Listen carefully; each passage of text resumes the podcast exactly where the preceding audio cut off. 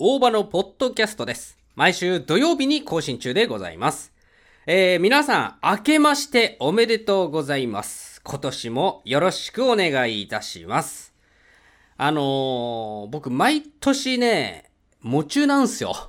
だから、あの、本当はこういうのはね、良くないと言われてますけれどもね、縁起なんてクソくらいってことで、えー言わせていただきました。明けおめことよろということでございます。まあ、この季節ね、お正月になりますと、まあ、センター試験とかさ、まあ、センター試験って確かこんな時期だよね。なんか受験生いっぱいいるよなって思うんですよ。で、まあ、各有僕もですね、あの、昔受験したなと。まあ、大学受験ももちろんね、高校も受験をいたしました。だから、その、ね、受験をするときに、なんかよくわかんないけど、ああ、来年も再来年もまた、俺じゃない別の誰かが受験すんだなと。必ず、俺にとって受験って人生で2回しかなかったんですけど、ね、えー、高校受験と大学受験。このうちの2つ、だから人生、まあね、80年とか100年だとしてさ、そのうちのたったの2年間しかないわけでしょ ?2 回しかない。でも、毎年受験生っているんだよなと。俺が生まれる前から毎年受験生という存在はいたんだなって考えると、なんかすごいなって思ってたんですけど、まあそんな僕もですね、高校受験をしまして、ちょっとその時のお話ししたいなと思います。あの、僕ですね、非常に成績がすこぶる悪かったんですよ。まあ、生まれつきね、あの、決して頭もいいわけではなく、まあ、多少ね、基礎知識とかそういう風なものを仕入れるのは、まあ、多少はちょっと得意だったような気がするんですけれども、まあ、それはもうね、もう昔の話でございます。で、あの、成績すごい悪くてですね、高校受験にこう上がるためにはですね、まあ、内申点っていうのが必要で、えっと、内申点っていうのはその学校の成績ですよね。なんか授業態度とか、宿題やってきましたかみたいな。で、まともに宿題もやってなかったし、当時僕はね。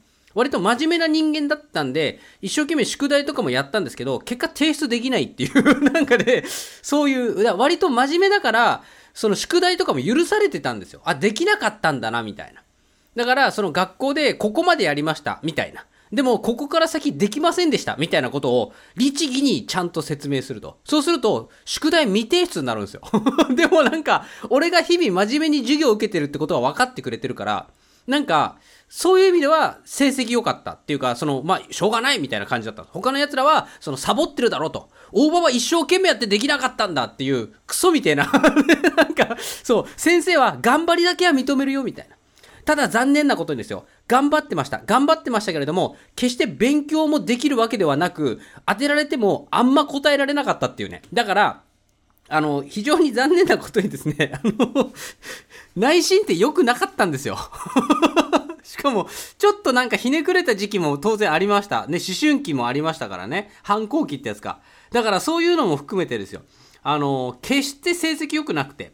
で、あのね、親が、あの、僕、高校進学とか全く分かんなくて、全然分かんないんですよ。で、高校とかそういうのも、その、いろいろね、なんか、偏差値とかさ、学校のね、授業の方針とかいろいろこう見ても、何にも分かんなかったんです。本当に。アホンダラだから。だから、分かんないから、とりあえず親に、俺どこ行けばいいって相談したら、とりあえず一番頭のいいところ行けと。えー頭のいいところを受験して、もし受かったら、お前は、ラッキーだなって言われたんですよ。なんか、ど、どういうことみたいな。よくわかんないけど、分かったよお母さんみたいな感じで で、受験を受けたんです。で、でですよ。あの、とりあえず、あの、学校に行くために、こう、じゃあ、何点取らなきゃいけないんだと。要はその、受験高校、僕のね、行ってた高校、その第一志望っていうのが、公立高校だったんで、その、で、僕のね、受験する頃っていうのは、点数だけじゃなくて、内申点プラス点数だったんですよ。だから当日試験を受けます。受験日当日ね。試験を受ける。プラス、その内申点という、えーと、学校内での成績、評価。これが合わさって、えー合格しますみたいな。で、もう内申点っていうのは確か、えっと、えー中学3年生の2学期までの内申点はもう出てて。で、確定なんです。だからどうあがいてももうそこまでの受験のね、もう成績は決まっちゃってるから、今から頑張っても無理ですよと。で、言われてたんですよ、確かに。あの、中学入学した瞬間から高校受験はたたもう始まったと。で、そんなこと知らねえよって。ね。俺はただひたすらね、なんかとりあえず外でうやうや走り回ってればいいんだっていうことで、全く知らずにそういう感じになって育ってしまったわけですよ。で、えーじゃあ何点必要なんだと。点数だけはね、頑張って。だもうとにかくさ、その授業中ね、ダメだったとしても、あ振動としてね、頭が良ければ、なんとか受験でね、合格できんじゃねえか、っていうことで、何点取らなきゃいけないんだと。計算したわけですよ。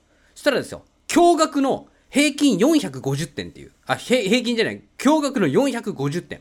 全5教科ね、国語、えー、数学、理科、社会、えー、あと、なんだっけ、えー、英語か。この5教科全部合わせて450点なので、まあ大体100点満点中平均90点以上と。これが最低ラインです。最低でわかる？みんな。90点取れたら合格できるかもしれないという世界ですよ。わかるでしょ？この絶望感。ね。あの、だって、あの、第一志望と第二志望の差の偏差値が15ぐらいあったんだから。ね。じ、あの、第二志望、第三志望は堅実に行きましょうって言われたんです。第一志望は大きい夢を持ちましょうって言われたんです。で、親に言われた通り第一志望を指定したんです。したら怒られましたもん、学校の先生に。あの、嘘も大概にしろって 言われましたけれどもね。えー、まあそんな感じで。ただ僕はね、あの、何ですかね、バカなだけで真面目だったんです。一生懸命頑張ろうとしたんです。で、学校の先生も、バカなこと言うなって言ったんだけれども、あの、ちゃんと親に言われて、ここに行けって言われたから僕は頑張りますって言って、うーん、まあ、受けるだけだったらいいけどな、みたいな感じで、なんか、受かる、受かることは俺が許さねえみたいな感じで学校の先生に言われましたけれども。えー、まあ、僕はですね、親の期待に応えるためにですよ。あのー、まあ、一生懸命頑張ることになったんですけど、自力では当然勉強できませんから。じゃあどうするかって言ったら、親が一生懸命探してくれたわけですよね。で、えー、謎の私立塾に通うことになります。本当に謎、マジで。あの、全然僕は私立塾とか全然わかんないし、まず私立塾じゃない塾があるのかどうかもわかんないんですけど、ね、公立塾とかあんのみたいな。まあ、それは置いといてですよ。そこの、えー、塾長っていうのがどうやら優勝正しき人らしくて、なんか僕はよくわかんないんですけど、あの、関東、ね、関東、僕東京住まいだったので、関東ですよ。ね、えっ、ー、と、たかだか高校受験ですよ。関東の私立塾、高校受験用の私立塾の連盟とかがあるらしいんですよ。なんかよくわかんないけど、連合とか連盟とかそういう協会かなわかんないけども、そこの会長らしいんですよ。なんかわかんないけど、どんだけ規模があるのかも知らないし、正式名称とか全く興味なかったからは覚えてないんですけど、なんかそういう会の会長らしいんですよ。で、それを、あ、聞いてたけども、不運ぐらいじゃん。あっ、そう、みたいな。俺知らねえし、みたいな。なんか東大と京大ぐらいしか俺大学の名前知らねえしみたいな。ね。なんかよくわかんねえけど、そ、それぐらいだろと。なんか早稲田慶応とかそんな大学はあったかな？なかったかな？みたいな感じのレベルだからわかんねえの俺は。で、その関東の塾の中で一番偉い人、会長らしいんですよ。そんな人が、なんかね、座席数15ぐらいの私立塾の塾長やってんだよ。なんか、マジかみたいな。ほんと一軒家みたいなとこに入ってくんだから。そんなとこで塾やってる人が、塾、なんかすごい偉い人だってちょっと想像できないじゃん。なんでですかみたいな話なんだけど。普通だったらさ、そのもっとさ、大きな会場でさ、ね、なんか100人、200人とか携えてるところの、ね、長やってるとか、そういうレベルじゃねって思ったんだけど、全然そんなことないっていう、普通の、普通のおっさんみたいな人でさ。まあ、で、僕はそこに通いながらですね、一生懸命勉強したんですよね。で、当然ながらですよ、やっぱ勉強すると成績は伸びるんですけれども、本当に少しずつ、少しずつなんですけれども、模試の結果、ね、定期的に模試っていうね、あの、模擬試験がありましたけれども、まあ、結果はいつも D 判定なんですよね。まあ、頑張れば受かるよみたいな。で、えっと、頑張れば受かるよっていうレベルだねえな。D 判定は。あの、もうね、努力必須みたいな感じだよね、確かね。あの、もう死ぬ気で頑張りなさいみたいなやつだと思うんだけど。で、えっと、塾長曰く、あの、D 判定ね、今のこの時期に D 判定の子は、一生懸命頑張って伸びるんだと。で、大場くんの場合は、あの、ぐーんと伸びるね、あの、等速直線運動みたいな、その、斜めにビーって一本線で伸びていくんじゃなくて、大場くんの場合は、反比例みたいに、最初はゆっくりなんだけれども、だんだんギューンと伸びていくから、みたいに言われたんですね。で、えー、一生懸命頑張りました。で、えー、なんだかんだこう1年とか頑張ってですね、受験もあと残り3ヶ月ほど、ね、2ヶ月3ヶ月とか、もう本当、もう最後の最後ですよと。ね、もう最後の試験受けるまでのラストスパースですっていう時期ですよね。そんな時にですね、私立塾だけが参加できる、私立塾の生徒だけが参加できる、私立塾主催のなんか学校説明会っていうのが開かれたんですよ。まあ、それまでは、その、なんか学校説明会って大きなこう会場とかでやったんですけど、なんかその、関関東っていうかね、その僕の地域の学校だけが集まる、その私立塾が開催してる、なんかその学校説明会って言って、もう普通の人入れないらしいんですよ。だからその私立塾の生徒さんが、なんか変なナンバープレートみたいなのもらって、その入れるっていう親御さん一人と、あと僕、僕っていうか生徒さん一人、本人がこう入れると。で、学校の説明会やったんです。本当になんかその公民館みたいな、そんなに大きくない場所で、もうぎゅうぎゅうになって、わーって行ってあるところで、もう隣の人の会話聞こえますぐらいの感じで、わーっていっぱい集まって、で、しかも塾生の生徒も結構いっぱい来るから、本当にちょっとすごいちっちゃな会場に、もう本当人がぎゅうぎゅうに入ってる感じだったんですよね。で、そんな感じだったんですよ。で、僕はあの、志望校のところに行って相談に行ったんです。もう正直志望校以外のところは、あのね、頑張れば受かるんじゃねえかって言われてたんで、まあ、それぐらいの本当に堅実なところを選んでたんですよね。だって偏差値15違うんだからね。だから、で、一番ね、トップの、その、第一志望のところに行ってですよ。で、そこにはあの校長と教頭が、なんかそのね、折りたたみのテーブルみたいなところの前に座ってて、まあなんかいろいろ書類とか持ってるんでしょうね。まあただ、あの僕のね、こう成績とかを見てるときは一切開かなかったですけど、その、なんか照らし合わせたりとかね、前の人とかが、こういろいろ照らし合わせて、ああだ、こうだ、ああだってアドバイス受けてたんですけれども、あ、なんかいろいろじゃあ的確にアドバイスくれるんだね、みたいな親がさ、なんか、あ、すごいじゃん、やっぱよかったね、この塾でね、とかって言われてさ、あ、そうだね、みたいな感じだったんだけど、まあ、それで、俺がリーダーに、こう、座ったんです。で、よろしくお願いしますますって言って、はい、えー、大場さん、大場さんですね、大場くんだね、はい、よろしくお願いしますって言って、で、校長と教頭、教頭かわかんないな、なんか先生、みたいな、ちょっと、ちょっと若め。あの、校長は白髪なんだよ。だけど、教頭は黒髪なんだよ。いや、染めてんのかわかんないよ。でも、そんな感じで。で、あの、順番が来たから、その、なんかね、事前に紙渡されてて、その成績表みたいなやつ、その、えっ、ー、と、学校の成績は内申点こんな感じですよっていうのと、あと、模試の、最新の模試の結果の点数みたいなのが書いてある紙があって、それみんなに渡されてんだけど、で俺俺も渡されて、で、これですって、よろしくお願いします、大場です、みたいな。うーんって。そしたら、えー、まあ、うーん、大場さん、大きい夢はいいことです。って、もうなんかね、一切資料を見なかった、本当に。なんか、ね、さっきまで俺の前の人はあれこれ資料とかを見ながら、こうこうこうですとか点数だとこうだから、内申点との差でこうこうこうで、だから内申点はもう上がらないから、あとは学校の点数的にはこれぐらい、ね、えっ、ー、と、な、試験か、試験の点数的にこれぐらい上がれば、みたいな。あ、なるほど、ありがとうございますって言って、じゃああと何点必要なんだね、みたいなこと言ってさ、去ってったんだよ。俺は全くそういうのない。全く見ずに、諦めずに、頑張ってくださいって言われたの。あの、教頭は、ずっと校長見てた。で、校長は、俺を見て、頑張ってくださいって、俺の目だけを見てた。もう、なんか、さっさと向こう行けみたいな感じだったもん、本当に。そしてね、俺は納得してたわけです。まあ当然、やっぱそうだよなと、難しいよなと。頑張ってたけど、やっぱ手応えなかったんでね、やっぱ難しいよなと。で、親は当然ね、なんか僕に期待をしてたからさ、なんか、はーって落胆してたところにですよ、塾長が通りかかったんです。あんな狭い通路ね、もう人がごったごたしてるところに塾長がずっと回遊してるんですよ、あちこちを。ずっとぐるぐる回ってて。で、そこで、いや、なんかザってきて、なんか、おー、お久しぶりって言って、で、僕のこと見て、あの、校長と僕、ね、校長と僕は、僕ってあのね、あの、塾長ですよ。校長とね、えっ、と、僕は昔同じ学校だったんだよ。お久しぶりだねって言って、握手したんですよ。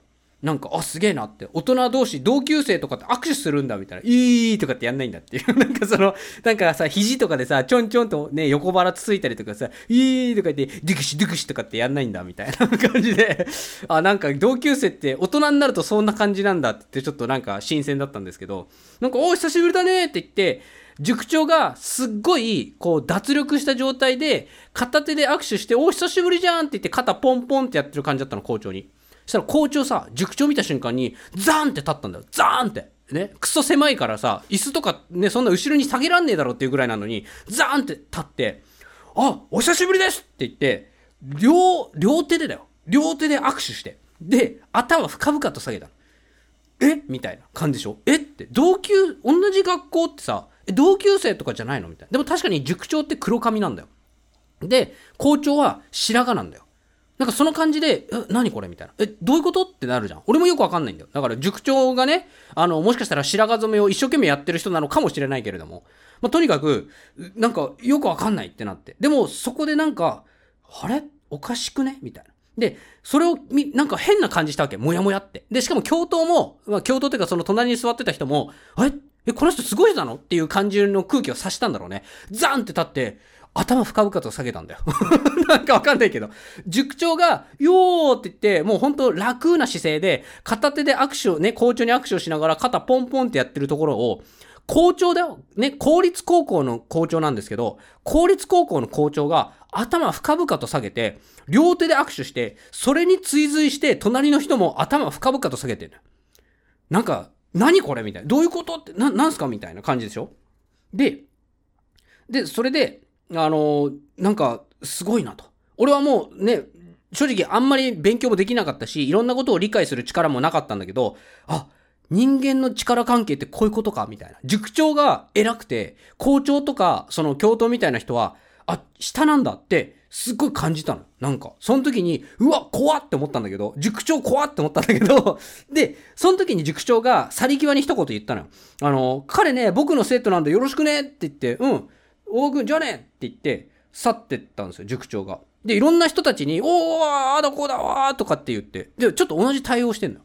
で、それを、ちょっとしばらく見てんの。立ったまま、校長と教頭。俺は、俺と親は座ってんだよ。なんか、はぁって、親は落胆してるし、あ、どうもって挨拶はするんだけれども、やっぱダメか、みたいな感じ。で、俺は、なんだあれはっていう感じで、なんかずっとじっと見てたわけ。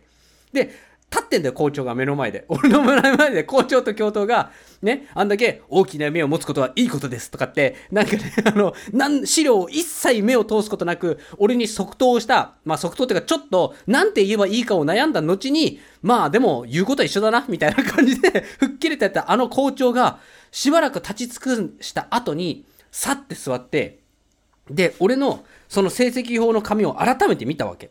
で、しばらくね、見て、その後に、大場さん、大丈夫ですって言い始めたの。何が、何が大丈夫なんですみたいな。よくわかんないっていう。で、でもよくわかんないけど、なんかそれを聞いた親が、あ、本当ですかって。そんなバカなことあるって。さ、ついさっき大きな夢を見ることはね、いいことです。諦めないで頑張ってくださいって言ってた。あの資料を一別もしなかったあの校長が、大丈夫ですって言い始めたんだよ。何、何が大丈夫なのと。ど、今のこのわずか数秒ね、もう1分足らずの時間に何が起こったんだよってなるじゃん。俺の中では何も変化がなかったよって感じなんだけど。でもなんか、大丈夫ですって言われてさ、親もちょっと機嫌良くなっちゃってさ、なんか、ありがとうございます、じゃあ頑張りますみたいなこと言ってさ、いや、俺、頑張るの俺だけど、みたいな感じで、俺そのままこう席立ったんですよ。で、そのことをね、話したんです。なんかすごかったね。塾長って偉い人なんだね、みたいな。ああ、なんかそうだったね。よかったな、あの塾ね。よかったね、みたいなことを話しててさ。で、な、で、なんであんな大丈夫ですって急に言ったのおかしくないっていう話をしたら、塾長教えるのうまいんじゃない？みたいな。あの塾長が来て、あ、あの塾長だったらきっとこの生徒さんもきっとギュンと伸びるみたいな。なその反比例のね、その、えー、最初はなかなか伸びないけれども、勉強し続けると、どんどんどんどんぐんぐん伸びていって、最終的にはみんなを飛び越すよみたいな。そういうことなんじゃないの？って。だから教えるのうまいんじゃない？この3ヶ月頑張ればいいんじゃない？って言われて。あ、そうかって言って、俺なんかちょっとその気になっちゃってさ、塾長が教えるのうまいんだったら頑張るっつって、すっげえ頑張ってたわけ。で、受験日当日ですよ。もうテストの全ての空欄を埋め尽くしてですよ。もうね、わからないことはないって思って。俺は全て理解したっていう気持ち。本当にもうわかんないことはないって思って。で、全部もう空欄とかもさ、全部完璧に、もうみ、ね、ちゃんとテストもさ、こう終わったらよ、冷静になって、残り10分くらい時間残してさ、一回見返すわけ。見返したと。で、それで、ね、大丈夫、ミスはない、一個ずれとかもない、大丈夫、みたいな。で、それで塾で、あの、自己採点をしたんですよ。まあ、その結果ね、275点っていう500万点、500点満点中の275点だから、自己、ね、俺は間違ってない大丈夫って思って、わからないことがないって思って答えたテストの結果が半分間違ってるっていう で、当然ですよ。誤差はあります。なぜなら自己採点だから。その、えっ、ー、と、数日経ってからさ、なんか塾の結果みたいな、その、いろいろね、こう先生のああだこうだとか、確か、あの、公立高校に受験したので、あのー、確か試験の内容が一緒だったんですよ。で、確かね、新聞に載ってた気がするんだよな、なんかその結果が。なんかその、センター試験とかもさ、確かその、ね、全国共通センター試験だから、なんか、どうこうみたいな。で、その地区の、えっ、ー、と、テストとかも、なんか公立高校は確か全部一緒だよね。なんかいろんな、こう、地元のこう、公立高校全部試験内容が一緒だった気がするんですよ。だから結果が出てるみたいな感じで。で、それで自己採点をしたら275点だったと。で、合格発表当日ですよ。行きますよ。行きます、そりゃ。ね、行かないとダメでしょ。その、万が一ってことがあるじゃん。万が一って、ねえよってなんだけど。その、ね、だって、275点と450点って、ほぼ200点でしょ ?175 点ぐらい ?175 点ぐらい足りてませんって。で、自己採点の誤差があるって、175点の誤差ってある？その、え、275点ってさ、平均点何点ぐらい？だいたい60点とかでしょ ?60 点、65点ぐらいでしょ？無理だろ？う。そのなんか誤差ありすぎだろうって話なんだけど。まあでも行くわけですよ。ね、受からなかったという、その画像、当時ね、その携帯とか持ってないから、まあ写メとかできなかったけど、まあ受かってなかったということを確認するために行くわけですよ。ね？で、僕合格発表当日見に行ったんです。したら、奇跡的に受かってるんですよ。えって。275点足りない、あ、275点で、175点足りない俺が受かったみたいな。じゃあ、え、100、そうか、100、100、そうか、175点ぐらいか。だえ、嘘だろ？みたいな。で、えっと、当時ね、その頭の良かった人たちも何人かそこの高校を受けてて、で、僕な、なんだかんだで地域で一番の学校行ったんですよ。だから、その地域で一番の学校だから、頭のいい奴らがそこに行ったんですよ。で、受験で。で、それで、俺と一緒にこう受験見たら、落ちてんですよ。俺より自己採点100点以上高い奴らが、落ちてて、えー、みたいな。ちょっと恐ろしいじゃん。マジでっていう。俺だって学校に戻って受かってたんですけどって。ね、いや、受かりましたとか受かったとかみんながわーって言ってんのに、俺だけ受かったんですけどっていうテンションだったら、受かるわけがないのに、受かっちゃったんですけど、みたいな感じで。そしたら学校の先生が、赤飯だーみたいな。大場が受かったぞーって言ってたんだから。失礼な話だよな。なんかね、まあ、そんな感じなんですけれども、受かってたんですよ。だその時に、俺本当にちょっと、え、あの時校長が言っていた、大丈夫ですってどういうことって。だって間違いなく点数足りなかったんだよ。ね、塾長は教えるのが上手いんじゃないのって言ってたあの親の言葉は絶対に間違いなんだよ。100%間違いなんだよ。俺は勉強できないけど、あれは間違いだと今でもわかる。ね。なんだけれども、あの、大丈夫ですって言ってたんだよ。でもしかしたらよ。もしかしたら、お金動いてたんじゃねみたいな。お金か、権力か何かが動いていたんじゃねえかみたいな。わかんないけど。ね。あの、しかも校長翌、翌年別の場所行ったらしいの。なんかどこ行ったか知らんけども、もう別の校長が、その、えっ、と、なんか校長先生女性になったのよ。なんか、その高校生、高校の受験で。なんかわかんないけど、俺の入学式の時、あれ？俺を、俺に大丈夫ですって言った校長いないみたいな。なんかわかんないけど、出世したんかな わかりませんけれどもね。あの、僕だから演劇をやってるからね、その、まあ、芸能界っていうとちょっと大げさなんですけれども、まあね、やっぱね、テレビの撮影とかもちょっとね、こう、呼んでいただいたりとかもして、まあ、そういうところでいろいろとね、ちょっと見たこともあります、本当にね。こう、下水なっていうところも見たことありますけれども、あの、そんな、そんなね、芸能界のちょっと一端を見る、その前から、もう入り口に立つ前からすでに、なんかモヤモヤする見えない力の存在を知ったというお話でございました。